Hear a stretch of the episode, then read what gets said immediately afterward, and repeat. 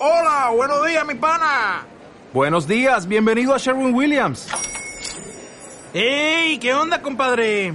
¿Qué onda? Ya tengo lista la pintura que ordenaste en el ProPlus app. Con más de 6.000 representantes en nuestras tiendas listos para atenderte en tu idioma y beneficios para contratistas que encontrarás en aliadopro.com. En Sherwin Williams somos el aliado del PRO.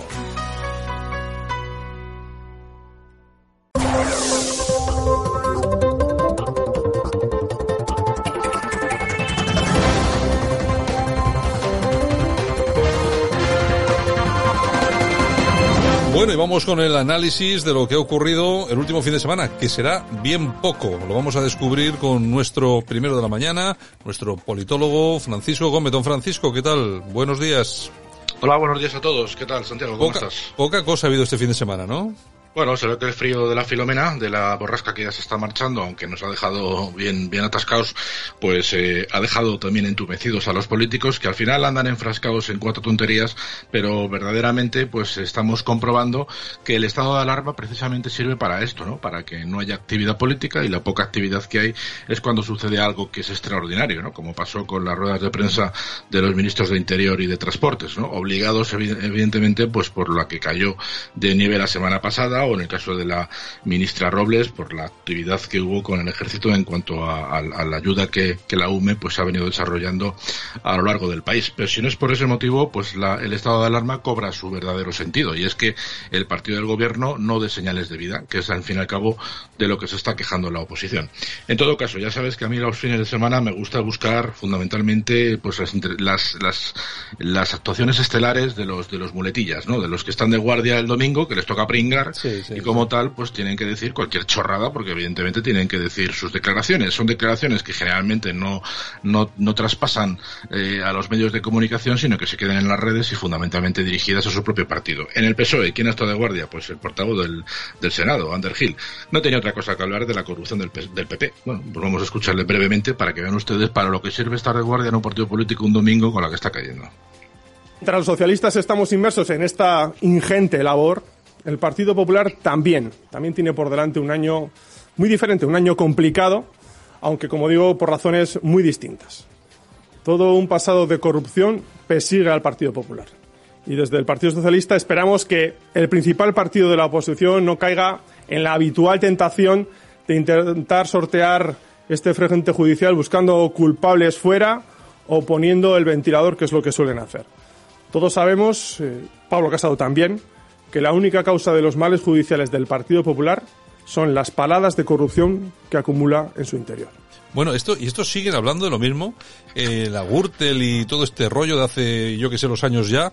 Oye, pero es que eh, eh, con toda la cara del mundo, teniendo ahí lo de los SERTES, unas cosas, otra, es increíble. Sí, sí, ya te digo que es que, a ver, si ponemos este audio no por lo que he dicho ni por lo que transmita, porque no transmite nada, absolutamente. Sencillamente es para que nuestros oyentes conozcan y vean que el Partido Socialista, cuando no tiene nada que decir, pues tira de la, tira del hilo, como siempre. El hilo que, el único hilo que tiene realmente donde tirar es la corrupción del PP, que está demostrado que es ínfima al lado de los miles y miles de, de casos que tiene, eh, que tiene el Partido Socialista de corrupción y por supuesto los cerca de 700 millones que robaron en Andalucía. Pero bueno, era simplemente para tener una, una muestra de a lo que se dedican porque en la otra parte en la que están enfrascados es decir que el Partido Popular en las comunidades en las que gobierna pues está metiendo demasiada presión poniendo en jaque pues la validez del estado de alarma del Real Decreto teniendo en cuenta por ejemplo que Castilla y León pues ha dicho que quiere cerrar las calles a partir de hoy a las 6 de la tarde. Y también hay que recordar que además esto lo han hecho pues teóricamente saltándose el Real Decreto que por supuesto el Partido Socialista y el Gobierno en definitiva ha dicho que lo va a recurrir puesto que esto pues no tiene demasiado recorrido. Ya veremos lo que tardan en tumbar esta decisión de la comunidad y de la Junta de Castilla y León, como hicieron en su día con la decisión del Tribunal Supremo de Madrid. Hay que decir que también Galicia está detrás, Galicia también quiere hacer lo propio y cerrar las calles a partir de las seis, y también eh, País Vasco y Urcullo también se lo, ha hecho saber al ministro Illa, pero al ser Urcullo, el ministro Illa le ha contestado que bueno, que lo van a valorar. Es decir, si lo pide el País Vasco y si lo pide Urcullo, por lo tanto, un aliado político en Madrid, el PNV, lo vamos a, lo vamos a valorar, y si lo pide Partido Popular, pues por supuesto están ustedes pues eh, abandonando eh, lo que es la cordialidad política y están haciendo ustedes pues tomando decisiones unilaterales fuera de la legalidad. Pues bueno, pues ya veremos en qué termina todo esto. Mientras tanto, y como digo, ya veremos en qué acaba esto en los próximos días, pues aparecen esas rimadas que tampoco es que pinte demasiado en la esfera política eh, actualmente y qué es lo que hace, pues darle la razón al Partido Socialista, como no puede ser menos. Vamos a escucharla. Y lo que le pido esta vez al presidente del Gobierno es que lo lidere él, que se decrete a nivel nacional y que todas las comunidades autónomas tengan un mismo paraguas jurídico. Se tiene que establecer un plan nacional con una serie de criterios y de parámetros y se aplicarán en cada territorio en función de la situación. Pero los criterios tienen que ser criterios comunes y, desde luego, muy probablemente se requerirá un nuevo estado de alarma que prevea medidas restrictivas que no están previstas en el decreto que está aprobado más estado de alarma. Pues fíjate, eh, Inés Arrimada pidiendo centralización, cosa que es absolutamente surrealista, porque ellos son los adalides de, del autonomismo, y por supuesto, pues dando, dándole validez a que las medidas sean total, totalmente más restrictivas incluso que cuando estuvimos confinados en nuestros domicilios. En fin, lo de Inés Arrimadas es un disparate. Vamos a cambiar de tercio y nos vamos a meter, por ejemplo, en más temas del gobierno. El gobierno hay que decir que, según noticias de algunos medios, pues eh, va a tener que plegarse en cuanto a lo que es la reforma de las pensiones y ya vemos que es un tema que está preocupando ahora mismo pues fundamentalmente por la desinformación que hay en la mayoría de los medios. Hay que decir que desde la Unión Europea se está comentando que para recibir los fondos que se van a prestar para, para el, desarrollo de, o, el, remonte que se pretende eh, de la crisis, pues eh, tendrá que producirse pues como mínimo un recorte del 6% en las pensiones para los próximos años. Esto no significa que los nuevos que los jubilados que lo están actualmente vayan a ver sus pensiones recortadas un 6%, sino que serán los nuevos jubilados los que posiblemente lo vayan comprobando. ¿Y esto cómo se genera? Pues porque va a haber que aumentar lo que es eh, la, edad de jubilación, pues o sea, no la edad de jubilación, el, cómputo de años eh, eh, pues, cotizados de 25 a 35 años y esta, este aumento de 10 años en, cuanto a la base de cotización, pues es lo que permitirá, según las, la Unión Europea y de acuerdo con lo que el gobierno ya tiene preparado o está preparando para poder recibir esos fondos, pues eh, implicará, por supuesto, esa disminución del 6% en las pensiones futuras. En definitiva, malas noticias para, para, la, para las clases pasivas que se van a ir provocando, o que se van a ir generando en los próximos años. Eh, más asuntos que tienen que ver con el Partido Socialista. Bueno, pues ya saben ustedes que el, socialismo, en definitiva, fundamentalmente a lo que se dedica es a igualarnos a todos hacia la baja, ¿no? Y básicamente, pues aquello que tiene que ver con, con asuntos, eh, em, digamos, que provocan que provocan el sonrojo general cuando dicen una cosa y mañana dicen la contraria. Pues algo así ha pasado. El sábado pasado, otra de las que estaban de guardia, que era Cristina Narbona, decía a través de un tuit que el PSOE no acepta que Ayuso diga que no había previsto la gravedad eh, de, la borrasca Filomena.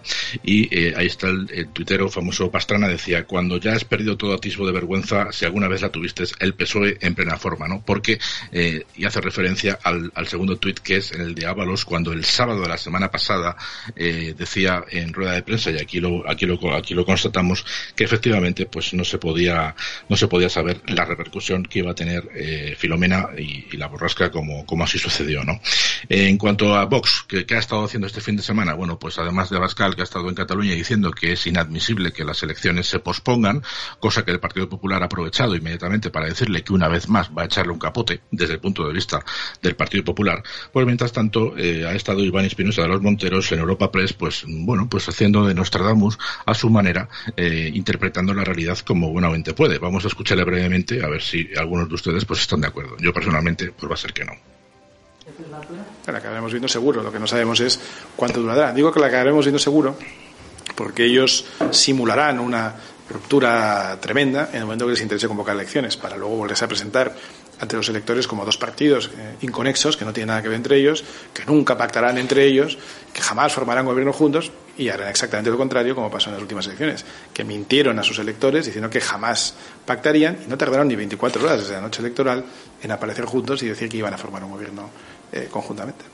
Muy bien, Iván Espinosa de los Monteros. Sí, Iván Espinosa de los Monteros y Santiago Bascal, uno por un lado y otro por otro, me da la sensación que un poco perdiditos, ¿no? Porque al final, en el caso de Cataluña, porque se pospongan, no creo que ni beneficie ni perjudique a Vox. Y sin embargo, sí que está claro que cuanto más se aplace las elecciones, más perjudica al Partido Socialista. Con lo cual, parece bastante comprensible que desde el PP se digan que una vez más el, el partido Vox pues sale, sale en ayuda del Partido Socialista. Pero ya te digo que es interpretable como cada uno lo pueda, lo pueda contemplar. Y ya para finalizar, el escándalo lo que aparece en todos los medios, que evidentemente es al local, es a nivel de Madrid, pero que aparece en todos los medios de comunicación, es el tema del Zendal. Desde la, desde la cúpula de, de Podemos y Más Madrid se está acusando de que eh, la Comunidad de Madrid pues está eh, obligando a los trabajadores, a los sanitarios, a que vayan desplazados o vayan eh, destinados o, o, se les, o se les, o se les eh, no se les obligue, se les invite a, a ir a trabajar a Zendal. Y en aquellos que son eventuales y forman parte de la bolsa de trabajo, pues lógicamente tienen todo el derecho del mundo a negarse.